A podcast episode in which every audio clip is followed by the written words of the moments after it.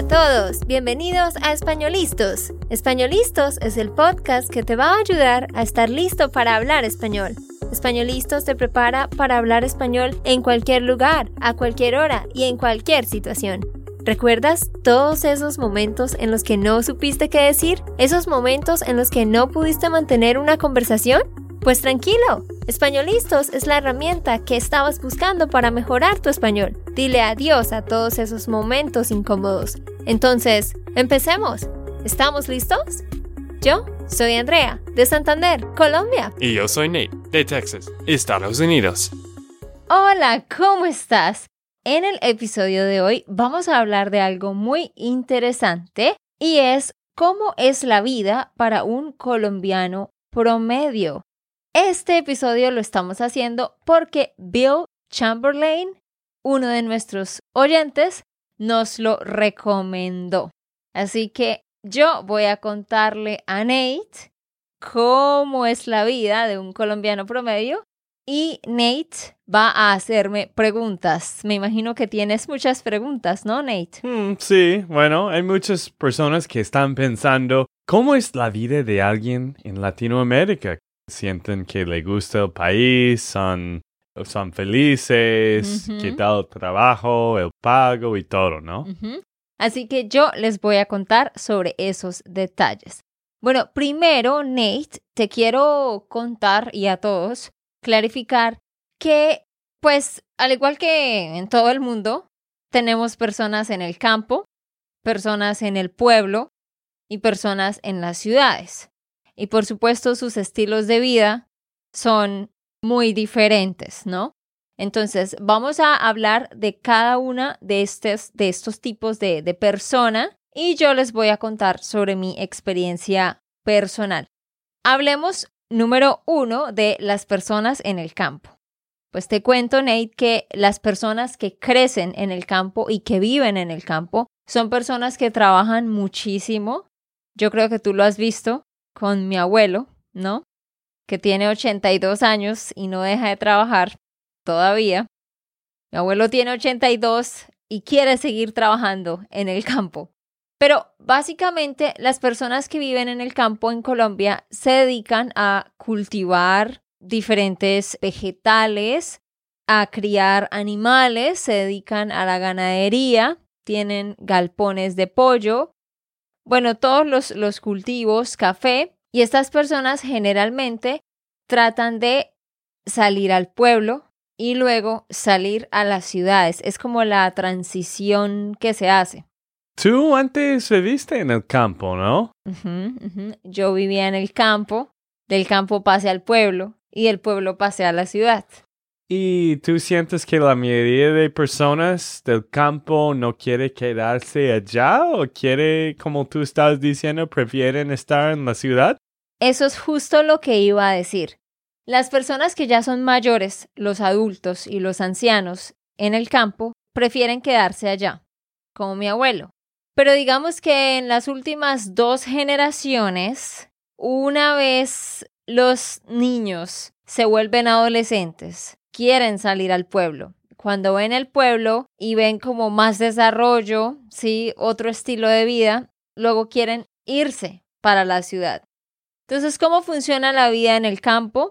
En el campo las personas se levantan a las 4 de la mañana, 5 de la mañana, 6 de la mañana por tarde, y todos van a traer su leña para hacer el fuego, porque cocinan con fuego en sus casas, van a traer los caballos, van a darle de comer a las vacas, a los animales.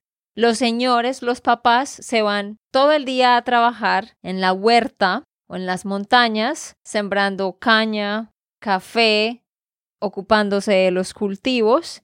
Y la mamá se queda en la casa cocinando todo el día como una ama de casa, limpiando la casa y cuidando a los niños. Y los niños, si ya están en edad de ir a la escuela, les cuento, pues ellos caminan a la escuela. Estos niños, desde que tienen seis años, se vuelven muy fuertes. porque Tienen que caminar a la escuela. A veces está muy lejos, a media hora, 20 minutos, y los niños caminan todo eso y muchas veces sin sus papás. porque la gente confía que pues toda la gente de la comunidad no les va a hacer nada malo. Sí, bueno, y me imagino que no hay muchos ricos en los campos, ¿no? Los campesinos no son ricos. No, no, no, no, no. Las personas con plata no viven en el campo. Hay personas que, o sea, tienen personas que trabajan para ellos que viven en el campo, pero ellos viven en los pueblos o en las ciudades. Pero realmente los que tienen mucha plata no, no van a vivir en el campo. Entonces sí les contaba que los niños van caminando hacia la escuela, luego llegan en la tarde y toda la tarde tienen que ayudarle a sus papás con los animales, con los cultivos, con las cosas de la casa. Así que es una cultura donde lo primordial es el trabajo, ¿sí? Y los niños desde muy pequeños tienen que, que trabajar. Y algo muy interesante es que aquí en Colombia, para los que no sepan, tenemos dos jornadas de estudio, ¿sí? En la mañana y en la tarde. Si tú estudias en la mañana, pues tienes que estudiar de 6 de la mañana a 12. Y si estudias en la tarde, estudias de 12 y media a 6 de la tarde. En el campo solo hay una jornada, que es de 6 de la mañana o 7, 6 o 7, hasta las 12. Pero el punto es que en el campo y en toda Colombia niños de 6 años se levantan a las 5 o 6 de la mañana, se bañan con agua fría y luego se van para su escuela. Si están en el campo, pues tienen que caminar. Si están en la ciudad, pues sí, ya los papás los llevan. Mm, sí, me imagino, es como los campesinos en Estados Unidos. Viven un poco más humildes, pues tienen una vida con menos distracciones, quizás. Yo sé que tu mamá siempre prefiere estar ahí porque la vida es más simple y siente como en casa. Pero, no sé, cuando yo estoy ahí en el campo de, de tus abuelos, yo siempre estoy pensando, bueno, dos, tres días máximo, no más. claro, mi mamá, mi abuelo, mis tíos prefieren estar en el campo porque ese es su hogar, ¿no? Ahí crecieron. Pero claro, para ti, un city boy, un chico de la ciudad, bueno, ahora, bueno, ahora tú eres un chico de la ciudad. No, sabes que yo, yo tengo un poco de los dos. Yo disfruto mucho estar en el campo y yo sí puedo quedarme por una semana completa. Pero claro que mi estilo de vida ha sido más de la ciudad. Pero sí, básicamente así es el ritmo de vida para los adultos en el campo. Los niños, todos trabajan, los niños van, estudian, caminando, en la tarde ayudan con todos los deberes de la casa. Pero cuando ya los niños tienen que ir a la secundaria, entonces empiezan a ir al pueblo. Entonces ahí es cuando se van al pueblo. Y en el pueblo estudian desde sexto grado hasta grado 11, porque nosotros tenemos 11 grados, no 12. Y ¿sabes qué es lo interesante, Nate? ¿Qué? Que estos niños caminan del campo al pueblo todos los días. Hay niños que caminan por una hora y en el pueblo las clases siempre comienzan a las 6 de la mañana. Entonces hay niños que se levantan a las 4 de la mañana, se bañan con agua fría, luego caminan por 20 minutos, 30 minutos, incluso una hora para llegar al pueblo, tomar las clases y luego suben de nuevo a su casa. Mm. Qué loco, ¿no? Sí, no, es mucho, claro. Entonces así funciona. Hay niños que ya tienen caballos, por supuesto, pues llevan su caballo, o hay otros que los papás logran tener el dinero para que ellos se queden viviendo en el pueblo. Y luego de que se quedan en el pueblo, luego terminan regresando al campo a trabajar por el resto de su vida porque no, no tienen dinero para ir a la universidad. Y los que logran tener el dinero, pues se van a la ciudad estudiar en la universidad. Entonces, así transcurre la vida de las personas en el campo. Ese es el ciclo. Bueno, sigamos con los del pueblo, hablando un poco de la gente que vive en el pueblo. Ajá, entonces, por supuesto, la gente que está en el pueblo es toda la gente que bajó del campo, ¿no? Entonces, En los pueblos, ¿qué hace la gente? ¿A qué se dedica la gente? Ya es la misma dinámica en las escuelas para los niños, son los mismos horarios, todo es, es igual, pero ahora, ¿qué hacen los papás? ¿En qué trabajan? Pues ya en los pueblos es como una pequeña ciudad, ¿no? Entonces tienes una panadería, una droguería, una papelería, ferretería, restaurantes pequeños. Sí, no hay muchos trabajos como en oficinas. No es como en Estados Unidos tenemos los suburbios, hmm. donde la gente vive en un pueblo, un, no sé, afuera de la ciudad y después manejan a la ciudad para trabajar. Pero mm, no, la gente en el pueblo vive demasiado lejos quizás y pues tiene que trabajar en empresas muy pequeñas, ¿no? En, en restaurantes, como tú dijiste. Sí, bueno, hay pueblos pequeños y hay pueblos ya más grandes que más bien son como semiciudades o ciudades pequeñas. Pero cuando hablamos de un pueblo nos referimos a una comunidad donde todos los que viven ahí trabajan ahí. No, ellos no manejan a otras ciudades a trabajar, no. Y ganan poco, ¿sí? Realmente son negocios, negocios, le llaman, un negocios es como stores, ¿sí? Little stores, como te decía, un restaurante, una peluquería. O sea, realmente hay todo lo de la ciudad, pero en una escala más pequeña. Pero por supuesto no tenemos cines, ni centros comerciales, ni tiendas muy lujosas ni nada de eso, ni hay muchas vías grandes, no. Muchos pueblos en Colombia están construidos alrededor de una vía principal que conecta dos ciudades, y los pueblos se extienden hacia los lados. Pero sí, las personas básicamente eh, logran tener su propio negocio y a eso se dedican el resto de su vida se dedican a atender un restaurante, a atender una pequeña tienda de ropa. Y hablemos un poco sobre cuánto ganan las personas, mm, ¿cierto? sí, algo muy interesante, ¿no? Entonces, tanto en el campo como en los pueblos, pues las personas ganan muy poco. El salario mínimo en Colombia ahorita, ¿cuántos dólares serían? Estamos grabando esto en junio del 2022 eh, como millón, tres por cuatro, doce, como 300 dólares es el sueldo mínimo. O sea, the minimum wage, ¿no?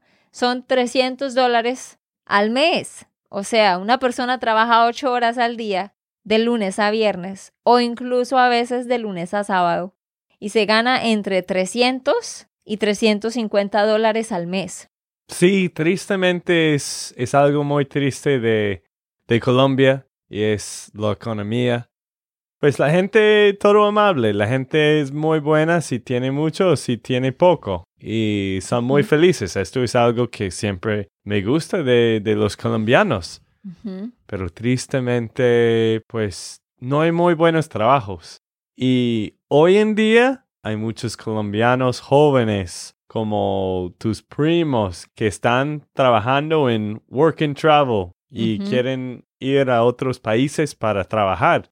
Y para mí es muy triste porque esto significa que no tienen mucha esperanza mm. después de graduarse de la universidad. Y no sé la solución. Quizás podemos tener un economista aquí en el podcast un día. Pero esto para mí es una de las cosas más tristes de Colombia, es que la gente sí trabajan bien, y pues tienen todo, tienen todas las riquezas del país. Es un país con muchas cosas. Pero realmente con todo de la inflación y de la pandemia, pues los sueldos no han cambiado. La gente todavía sigue lo mismo. Y pues los costos subiendo, pero la gente no está ganando más, no está viviendo mejor. Exacto, y eso es algo de lo que quiero hablar ahorita cuando ya hablemos más de la ciudad. Ajá. Pero básicamente el campo y el pueblo son muy similares. Las personas que trabajan en el campo, pues hay familias que viven en el campo y ellos trabajan para ellos mismos, o sea, ellos cultivan diferentes vegetales, cultivan papa, crían pollos y bajan al pueblo y los venden y ese dinero que ganan, con eso viven. ya. Hay otras personas en el campo que tienen un poco más de dinero y en Colombia es muy popular tener los molinos. Un molino es donde se hace la panela, que es un azúcar natural. Entonces, en el caso de mi abuelo, él fue afortunado y pudo comprar un molino. Así que él contrataba a otros campesinos a que vinieran a trabajar por días. Y entonces él les pagaba el salario mínimo por el día, ¿sí? Y en los pueblos ya, por supuesto, las personas tienen más oportunidad de ganar más dinero, porque ya no tienen que ser empleados, pueden ser empleados en las otras tiendas, pero la mayoría de familias logra tener como su propio negocio en su casa y ya su economía empieza a mejorar un poco, ¿verdad? Porque ya no es que están ganando un sueldo, sino que tienen su propio negocio. Sin embargo, obviamente no todos tienen la misma oportunidad, pero van, mejorando las, las oportunidades. Entonces, claro, como decía ya, los adolescentes que quieren ir a la universidad empiezan a irse hacia las ciudades para tratar de buscar un mejor futuro. Entonces, ahora sí hablemos sobre las ciudades. Como lo decía Nate, algo triste que está pasando, y no solo en Colombia, sino en toda Latinoamérica, es que las personas jóvenes de 20, 22, 25 años se están yendo para España, Estados Unidos, Australia, otros países. ¿Por qué? Porque terminan su universidad y van a buscar un trabajo y resulta que no les pagan mucho. Como dije, el sueldo mínimo son 300, 350 dólares. Yo tengo, por ejemplo, una amiga que es ingeniera civil y se graduó hace cuatro años y en todos estos cuatro años ha tenido trabajos donde solo le pagaban 400 dólares. O sea, solo 50 dólares más que el sueldo mínimo, ¿cierto? Para una ingeniera. Como hemos dicho en otros episodios, pues eh, la vida allá en Colombia es más barato. Tú puedes vivir allá con bueno, menos plata, pero 400 dólares al mes, de todos modos, esto no es nada.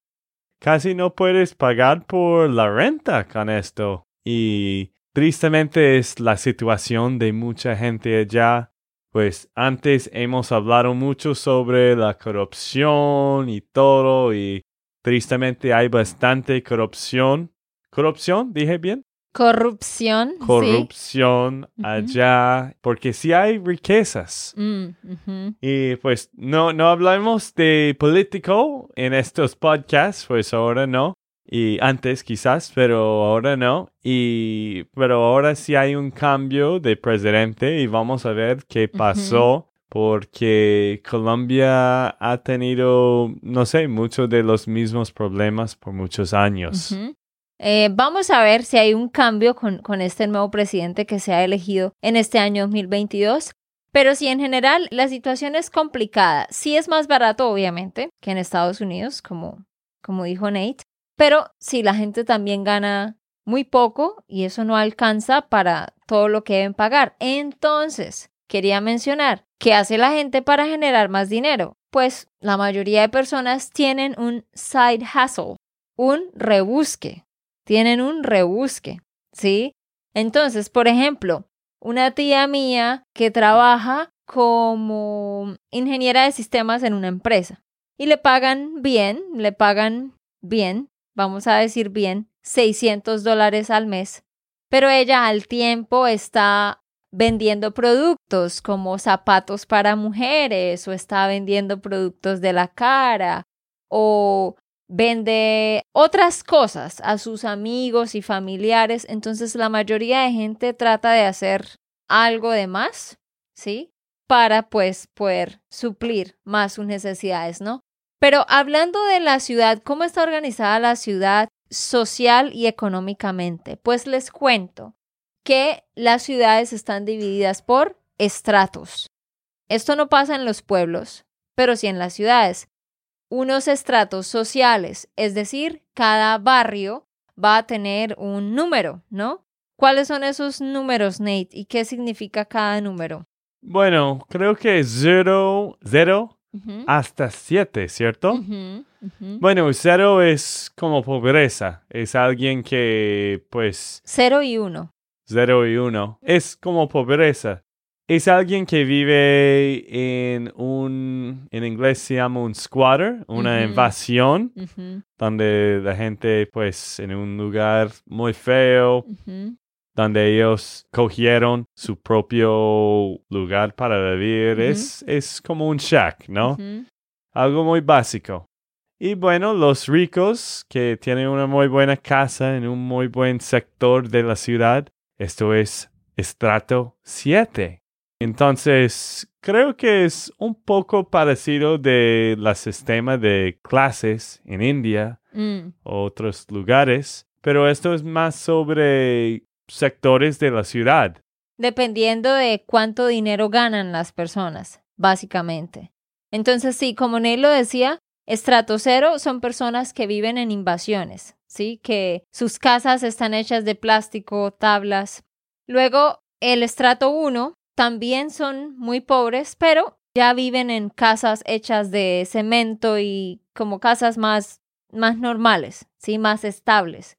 Luego tenemos estratos 2, que todavía es bajo, pero un poco mejor. Luego tenemos 3, que es la mayoría de la clase media, está en el estrato 3, ¿sí? Clase media es estrato 3 y 2. Clase media alta ya es 4 y 5. Y luego la clase alta, como dijiste, los que viven en las afueras de la ciudad, en los conjuntos. Un conjunto es una gated community que viven allá y como tú lo dijiste antes, tienen piscina, tienen su espacio, casas grandes, bonitas, son estratos 6 y 7. Entonces, ¿qué pasa con las personas que están en estrato 0? Generalmente son pues personas que han nacido en familias muy pobres o tristemente. Muchos de ellos son desplazados de la guerra. En los sectores donde Mm. está la guerrilla, cuando sacan gente y les quitan sus tierras, ¿para dónde se va esa gente? Esa gente llega a las ciudades y no tienen a dónde llegar. Por eso toman una tierra inhabitada y empiezan a construir. Y hace ya como cinco, cuatro años, hay una gran cantidad de venezolanos que han llegado a habitar estos territorios, pero pues tristemente es gente que no tiene la culpa, no tienen nada, ¿no? Y estas personas que viven en estos lugares obviamente van a ser las personas que ganan menos, ¿no? Las personas de estrato 0, 1 y 2 son las personas que van a hacer los trabajos que pagan menos, ¿no? Como por ejemplo eh, recoger la basura en las calles o la señora que limpia los baños en el centro comercial. Todo este tipo de trabajos están en 0, 1 y 2. Luego ya en estrato 2 y 3 ya empezamos a encontrar personas que pudieron tener una educación. Algunas personas en estrato 2, pero todos en estrato 3 hacia arriba han tenido la oportunidad de ir a la universidad o de ir a un community college. Entonces, estas personas en estrato 2 y 3 ya son personas que pueden hacer trabajos que pagan un poquito más, pero todavía no son necesariamente ingenieros, doctores, abogados, no. Ya luego vas a encontrar los ingenieros, doctores, abogados en los estratos 3 un poquito, pero más que todo 4 y 5. Y ya luego en los estratos 6 y 7 vas a encontrar a personas con estas profesiones, pero también dueños de las empresas más grandes de la ciudad. Bueno, y una pregunta para ti, Andrea. ¿Tú sientes que los que están en como estrato 1 o 2 tienen la esperanza de, de subir a otros estratos? Yo sé que con un estrato más alto tiene que pagar más impuestos y todo, así que tiene que pensar dónde vas a vivir. No quieres vivir en un lugar muy costoso de impuestos, pero ¿tú sientes que la mayoría de colombianos quieren subir de estrato? Claro que sí, claro que sí. Y es que de por sí el estrato no, o sea, el estrato no se trata de decir tú eres menos que yo. Como en India, quería hacer un comentario que tú dijiste sobre India. No es como en India que la gente con dinero mira a los que viven en, en estos shacks, en estas invasiones, en estos lugares, y dicen como, uy, los intocables, ellos están mal porque hicieron algo mal en su vida. No, no, no, no es eso. La estratificación sencillamente es, pues lo organizaron así para, eh, sobre todo para los documentos. Eso es más que todo se hizo para los documentos para poder saber en qué posición económica están las personas y de hecho esto es bueno porque las personas con menos estrato reciben más beneficios de ayudas del gobierno y de las universidades. Por ejemplo, en las ciudades, en las universidades públicas, todos pueden entrar, estrato 0, estrato 7, todos pueden entrar, pero cada quien va a pagar de acuerdo a sus ingresos. Entonces, Nate, cuando un estudiante de 17 años, 18 años, va a entrar a la universidad, la universidad le pide unos documentos le pregunta, ¿en qué trabajan tus papás? Muéstrame documentos. ¿Y dónde vives? ¿Cuál es tu estrato? Si tú dices vivo en estrato cero, la universidad no te cobra nada. Si vives en estrato 1, quizás te van a cobrar 40 dólares por un semestre. Si ya vives en estrato 2, 3, te van a cobrar 100 dólares. En mi caso, les cuento, cuando yo estudiaba en la universidad, yo estaba en estrato 3 y yo pagaba 300 dólares en promedio por mi semestre. Tenía amigos que estaban en estrato 1 y ellos solo pagaban como 50 dólares. Tenía amigos que no pagaban nada y asimismo tenía amigos con plata que pagaban 800 dólares por el semestre. Entonces, esto de la estratificación lo hacen también para eso. Y hay personas, y yo también tenía muchos amigos, que tenían un seguro médico que da el gobierno que se llama CISBEN. Ellos no pagaban nada. Qué bueno. Y con ese CISBEN ellos los atendían en las clínicas. Mi mamá, por ser profesora, tenía otro seguro porque los profesores y empleados del gobierno tienen seguros médicos del gobierno. Pero mi mamá sí tenía que pagar como 150 dólares al mes por el seguro de, de nosotros como familia. ¿Y por qué ellos no pagaban nada? Porque eran estrato 0, 1 y 2. Entonces, hay unos beneficios ahí, para eso también lo hacen. Entonces, sí, para ya cerrar y resumir este tema, en la ciudad está esa organización de estratos, todo el mundo puede ir a estudiar. En cuanto a la salud, los seguros médicos, como dije, hay programas del gobierno, los que trabajan en empresas tienen un seguro que les da la empresa y al igual que en todo el mundo, ellos pagan una parte y la empresa paga otra parte. ¿El seguro de médico es normalmente las compañías pagan por eso o los empleados pagan un poco o como Estados Unidos o no? El seguro médico. Seguro médico. Sí, es muy similar acá, ¿sí? Eh, la empresa paga como la mayor parte y a los empleados les descuentan una parte, pero la empresa asume la mayor parte. Pero como dije, está este otro sistema, el CISBEN, que es para personas de cualquier edad que estén en los estratos 2, 1 y 0. Sí, y bueno, otra cosa, un beneficio muy grande, si tú eres en Colombia, si tú trabajas en Colombia, hay como 19 días festivos. Es como más de todos los países. Hay 19 lunes festivos y claro, no trabajas en esos días y te los pagan. te los pagan. Entonces, ¿cómo luce la rutina diaria de las personas? Como ya dije, los estudiantes se levantan muy temprano, van a su escuela, colegio, ya sea en la mañana o en la tarde, y los papás, los adultos, salen a trabajar muy temprano también. El horario de oficina en toda Colombia es de 8 a 12 y de 2 a 6. Entonces las personas se van en el bus o en su propio carro o en el metro para su trabajo. Eh, muchos vienen a almorzar al mediodía a sus casas si trabajan cerca o si tienen su propia moto o su propio carro. Vienen a, a almorzar y luego regresan a su trabajo. ¿Y cuál es tiempo full time en Colombia? ¿Es 40 horas? 48 horas realmente. Muchísimo. Ajá. Entonces, en algunos lugares, depende de la empresa, te pueden pedir 40 o 48. Hay gente que trabaja de lunes a sábado, de 8 a 12 y de 2 a 6, y se ganan, como dije, el mínimo. 300, 350 dólares. Mm, sí, es como dije antes, ¿no? La gente trabaja duro, la gente es buena gente, pero tristemente, pues después de 48 horas todavía no está ganando un buen sueldo. Sin embargo, como dije, depende pues de tu educación, del estrato, del tipo de trabajo que haces. Obviamente el estrato 3 hacia arriba ya los sueldos aumentan, pues ya las personas se van a ganar 600 dólares, 700 dólares, 1000 dólares. A medida que tienes más estudios y trabajas en una mejor empresa, pues igual te van a pagar mejor. Sí hay mucha pobreza, pero también hay mucha riqueza. Las ciudades son muy desarrolladas, hay mucho desarrollo. Mejor dicho, tienen que ir a Colombia para conocer.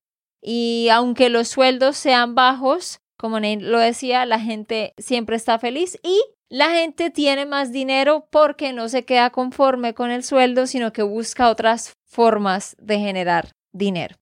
Pero bueno, eso es todo lo que les queríamos contar por hoy. Déjennos sus comentarios diciendo qué piensan de todo esto que les conté, qué preguntas les surgen y nosotros vamos a contestar. Pero antes de terminar, quiero recordarte que nosotros tenemos un programa de español, es nuestra membresía.